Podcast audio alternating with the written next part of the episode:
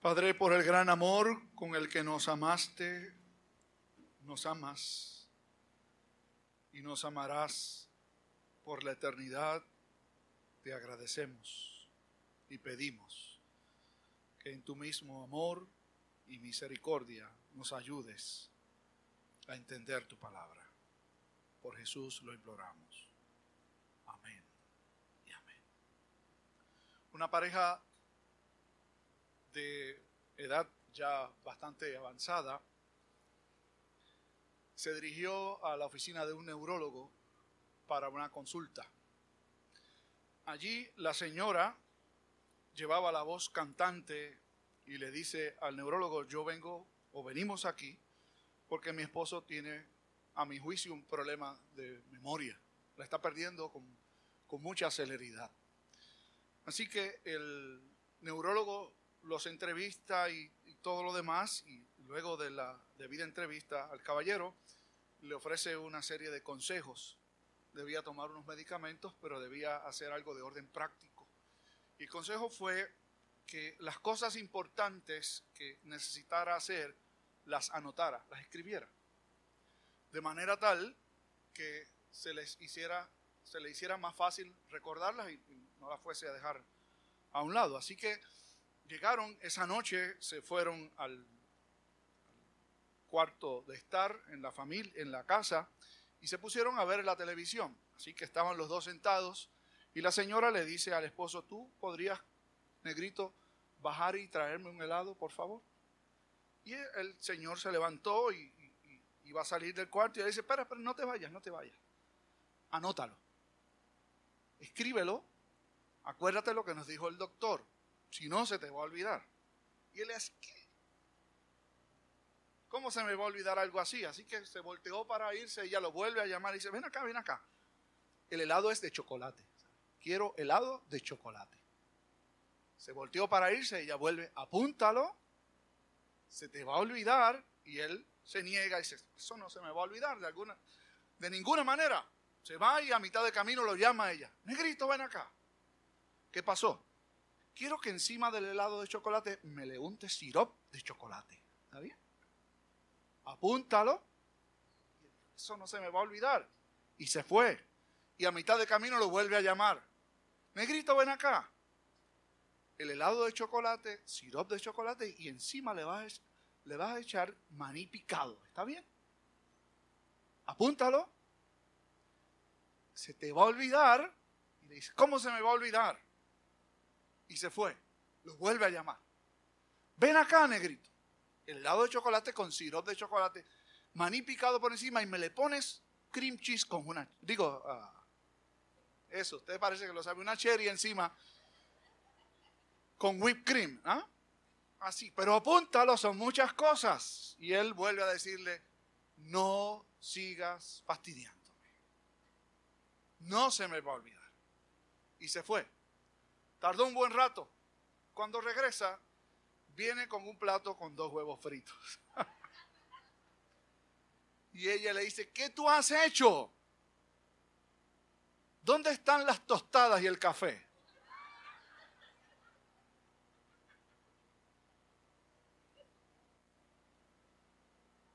Cualquier parecido no, es pura coincidencia. El cerebro nuestro es un don que Dios nos ha dado con unas capacidades muy grandes, pero uno no puede olvidar que somos criaturas caídas y que olvidamos. No hay que llegar a los 76. Donde yo leí eso, me pregunta usted después. A veces, mucho antes, comienzan a atacar al cerebro condiciones neurológicas que hacen que comencemos a perder la memoria. Yo pienso, esto no lo leí en el estudio, pero yo pienso que no hay que estar enfermo del cerebro, tener algún tipo de condición del cerebro para que algunas cosas se nos olviden. Hay muchachos muy jóvenes que yo conozco, que uno les dice algo y sí, sí, y después como si nunca lo hubieran escuchado. Así que si al salir del del santuario, usted le dijo al pastor, pastor, acuérdese de tal cosa, mejor pídame que lo escriba, ¿sabe? porque es muy probable que se me olvide.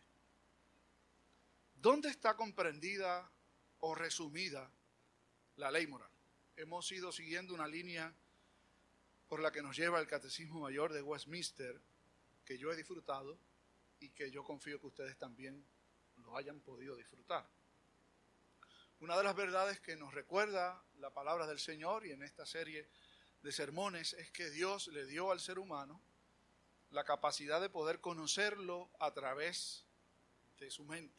Dios ha puesto en el corazón y en la mente del ser humano y se ha revelado para que conozca que Dios es, que Dios existe.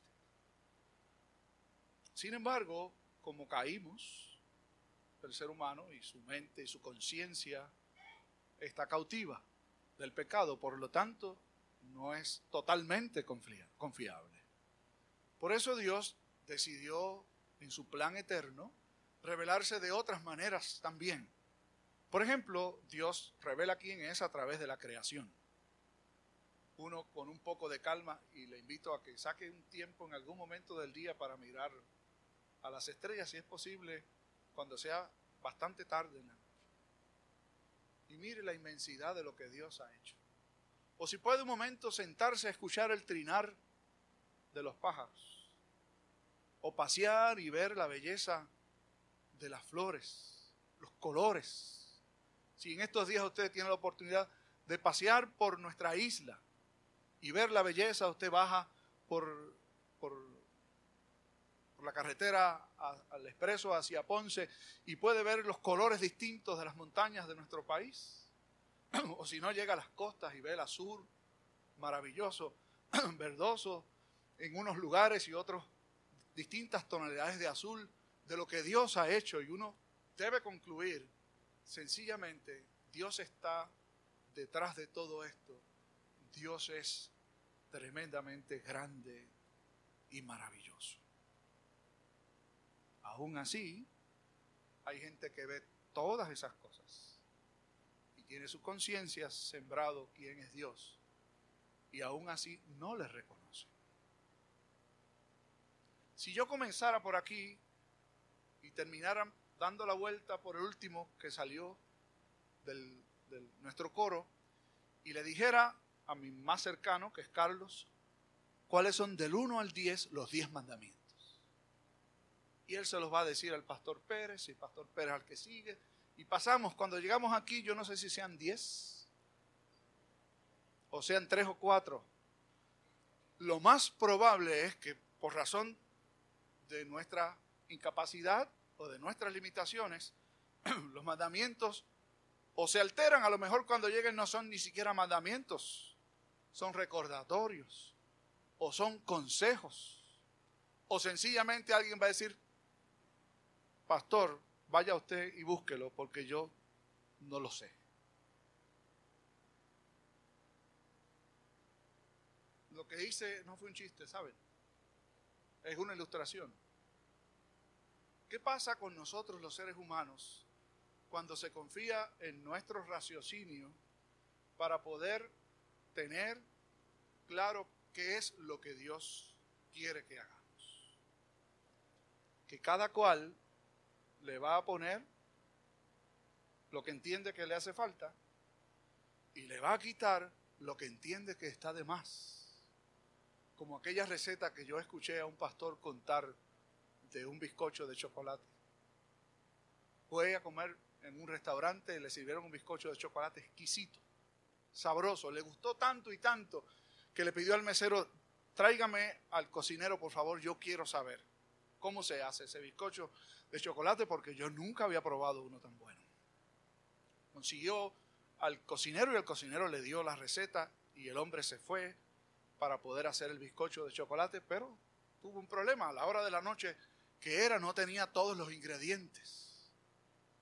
Así que em, dijo, bueno, aquí dice que hay que echar tantas tazas de chocolate, yo tengo solo unas pocas de harina de chocolate, lo voy a completar con café porque el color es más o menos el mismo tanto de azúcar, no tengo tanto, pero la sal y el azúcar son blancas las dos. Y así siguió preparando su receta, alterándola. Y decía que el tiempo de cocción eran eran una hora, él dice, yo tengo tanta hambre, lo voy a poner en media hora. Usted sabe que al final se comió cualquier cosa menos un buen bizcocho de chocolate, si acaso se lo pudo comer. Dios ha querido revelar al ser humano quién es Él y cómo nosotros debemos responderle. Y no lo dejó al arbitrio de nosotros, los seres humanos. Decidió ponerlo por escrito. ¿Usted ha escuchado la expresión, eso no está en, tablas de piedra? ¿O eso no está escrito en piedra? ¿Usted sabe dónde Dios escribió el resumen de la ley moral, de su propósito, de su voluntad para nosotros? Dice la escritura, en tablas de piedra y las cinceló con sus dedos. Humanamente hablando, nos dice, ¿por qué habrá sido así? ¿Por qué Dios habrá querido dejar de esa manera escrita, resumida, su ley? Y la conclusión a la que uno debería llegar, pienso yo, es, ¿será porque Dios quiere que nunca la olvidemos? ¿Será porque Dios quiere que no la alteremos? Que no le quitemos. Que no vayamos a añadirle. Que no la olvidemos. Y si usted piensa así, justamente así es. Dios nos ha querido dejar por escrito el resumen de su ley. Y esta pregunta que voy a hacer, no la conteste en voz alta, por favor. ¿Sabía usted cuáles son los diez mandamientos? ¿Cuándo fue la última vez que los leyó? ¿Pensó alguna vez que falta alguno? ¿O dijo al escuchar la lectura que se hizo hace un rato, adiós? Y eso también. Uno de los grandes problemas de la fe en, su desarrollo fue la incapacidad de los seres humanos de poder conocer la escritura, de poder leer. En el tiempo de la reforma se pudo imprimir la palabra de Dios en el idioma del pueblo.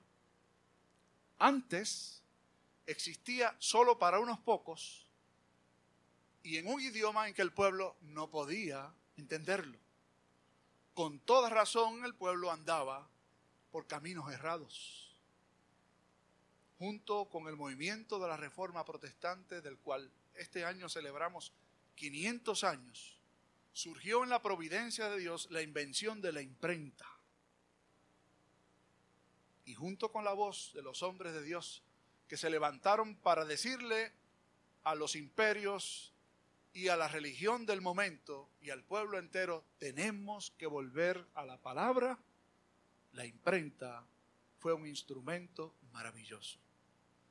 El trabajo más importante que hizo Martín Lutero no fue escribir las 95 tesis, sino, perdón, la traducción de todo el Nuevo Testamento en alemán, para que su gente, siendo alemán, pudieran leer la Sagrada Escritura y conocerla.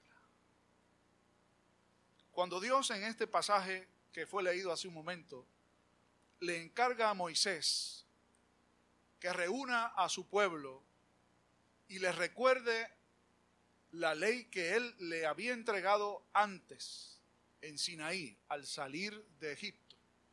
Ahora justamente el pueblo se encuentra a las orillas de el río Jordán, listo para entrar en la tierra prometida. Moisés quería entrar y Dios le dijo, no vas a entrar. El anciano que estaba aquí antes de comenzar el servicio estaba diciendo algo que para a mi entender es extremadamente profundo y verdadero. Dios no es como nosotros. A nosotros un nietecito nuestro nos llora un rato o se le sale una lágrima y enseguida hacemos lo que sea para complacer al muchacho. Moisés fue casi llorando donde Dios, déjame entrar. Y Dios le dijo, tú no vas a entrar. Y no solo le dijo, tú no vas a entrar, tú no vas a entrar, pero tú te vas a encargar de preparar al que va a entrar en lugar tuyo. Y lo vas a animar. Y vas a alentarlo para que él haga lo que tú no vas a hacer. Y usted sabe lo que hizo Moisés. Lo que Dios le dijo que hiciera. Yo no sé si bajo protesta, pero lo hizo. Eso es por las veces en que uno piensa que Dios me tiene que complacer. Yo quiero ver a mis nietos graduarse. ¿Y qué pasa si no? O quiero ver a mis hijos felizmente casados. Si lo mejor es quedarse soltero, sabe Dios si no se casan. O si usted no puede ver los casados, ¿qué pasó? ¿Cuál es el problema? Y Moisés se dirige al pueblo de Dios, se dirige a Josué también y les recuerda lo que Dios había hecho con ellos al librarlos de la esclavitud en Egipto y en haberlos acompañado y sustentado durante todo el camino, 40 años de peregrinar en el desierto y ahora listos para entrar en la tierra prometida. Y no es casualidad que al salir o acabando de salir, Dios entrega la ley de salir de Egipto y presto para entrar en la tierra prometida, Dios le vuelve a ratificar la ley de Dios para su pueblo. Y le dice a Moisés, le vas a decir a mi pueblo, este es mi pacto con ustedes. Y lo van a guardar, lo van a observar, lo van a obedecer. Porque este pacto que le he entregado realmente la ratificación del pacto de Dios con su pueblo, su ley escrita, los diez mandamientos. Ningún pueblo en la faz de la tierra tenía mandamientos escritos por Dios. Ninguno. No tengan poco la palabra de Dios, ¿saben? Esta es la palabra de Dios. No es un libro de recomendaciones. No es un libro que los seres humanos les pareció oportuno escribirlo. Es lo que Dios ha querido que nosotros sepamos. Y como Moisés le recordó a su pueblo, esta es mi verdad revelada para que la aprendan, para que la practiquen, para que vivan por ella. Ustedes son mi pueblo. Yo soy su Dios. Y si quieren que les vaya bien cuando entren a esta tierra de la que van a tomar posesión, obedezcan mi palabra. ¿Usted sabe qué hizo el pueblo de Dios? Dijo, sí, nosotros la vamos a obedecer. Y sabe que usted, que hicieron, no todos, pero muchos al entrar a la tierra prometida, se contaminaron con la fe de otros pueblos, con las costumbres de otros pueblos. Tomaron en poco la ley de Dios. ¿Sabe usted qué ha hecho el pueblo cristiano con el caminar de los años? Exactamente lo mismo. La Biblia, los diez mandamientos, se han convertido en un artículo de museo. Están allá allá están guardados o en algún sitio con una Biblia abierta, eso no hace nada, ¿saben? Una Biblia abierta no hace nada. No hay fluidos allí para que su casa o vibras buenas, como la gente dice. Miren, por favor, que esas cosas no salgan de sus labios. Vibras buenas, eso no tiene nada que ver con la Biblia. No tiene nada que ver con Dios. Buenos deseos tampoco. El único que bendice es Dios. Usted no bendice a nadie. Yo escucho gente que me escriben, te bendigo. Las ganas que me dan de escribirle, quédate con la bendición, ¿sabe? La única bendición que usted requiere es la de Dios. Cuando un padre o cuando un hijo pide a su padre que le eche la bendición, le echa la bendición de Dios, no la suya. Que Dios te bendiga. Esa es la expresión correcta. Que Dios bendiga a su familia, que Dios bendiga a su comunidad, que Dios bendiga a su pueblo, que Dios bendiga al mundo no mi bendición. Moisés no le dio la bendición suya a Josué. No le dio la bendición suya a su pueblo. Le dijo, ahí está la ley de Dios, obedézcanla. Dios es el que bendice, también el que castiga. Aprendan a temer a Dios.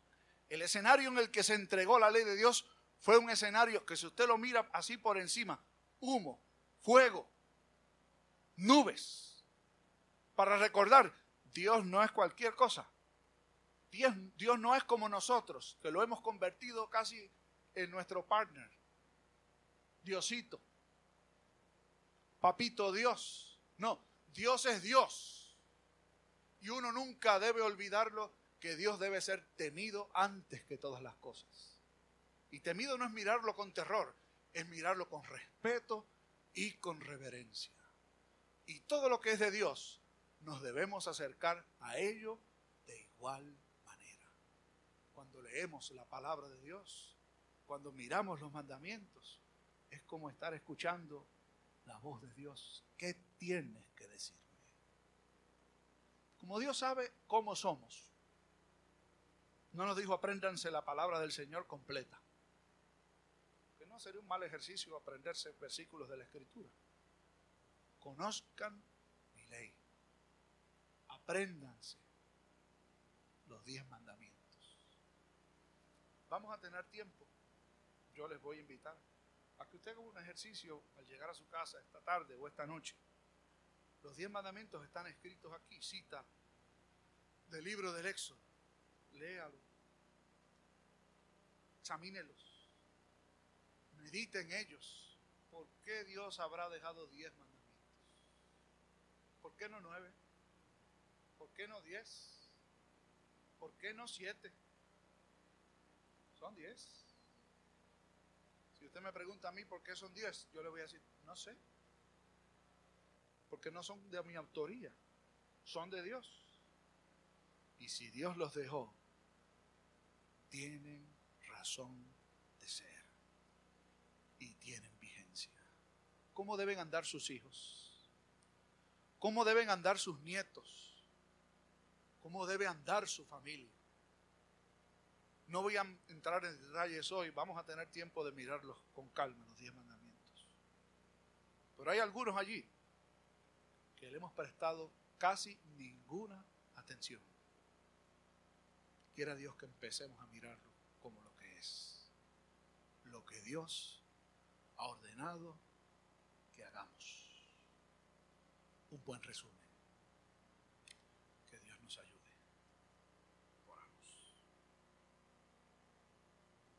Señor, al contemplar tu grandeza, de la cual solo conocemos una parte, muy ínfima,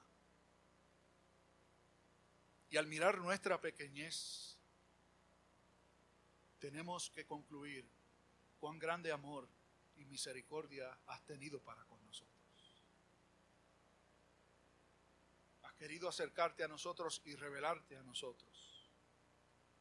Nos has dejado una ley santa para conocerla, para aprenderla, pero sobre todo para vivir.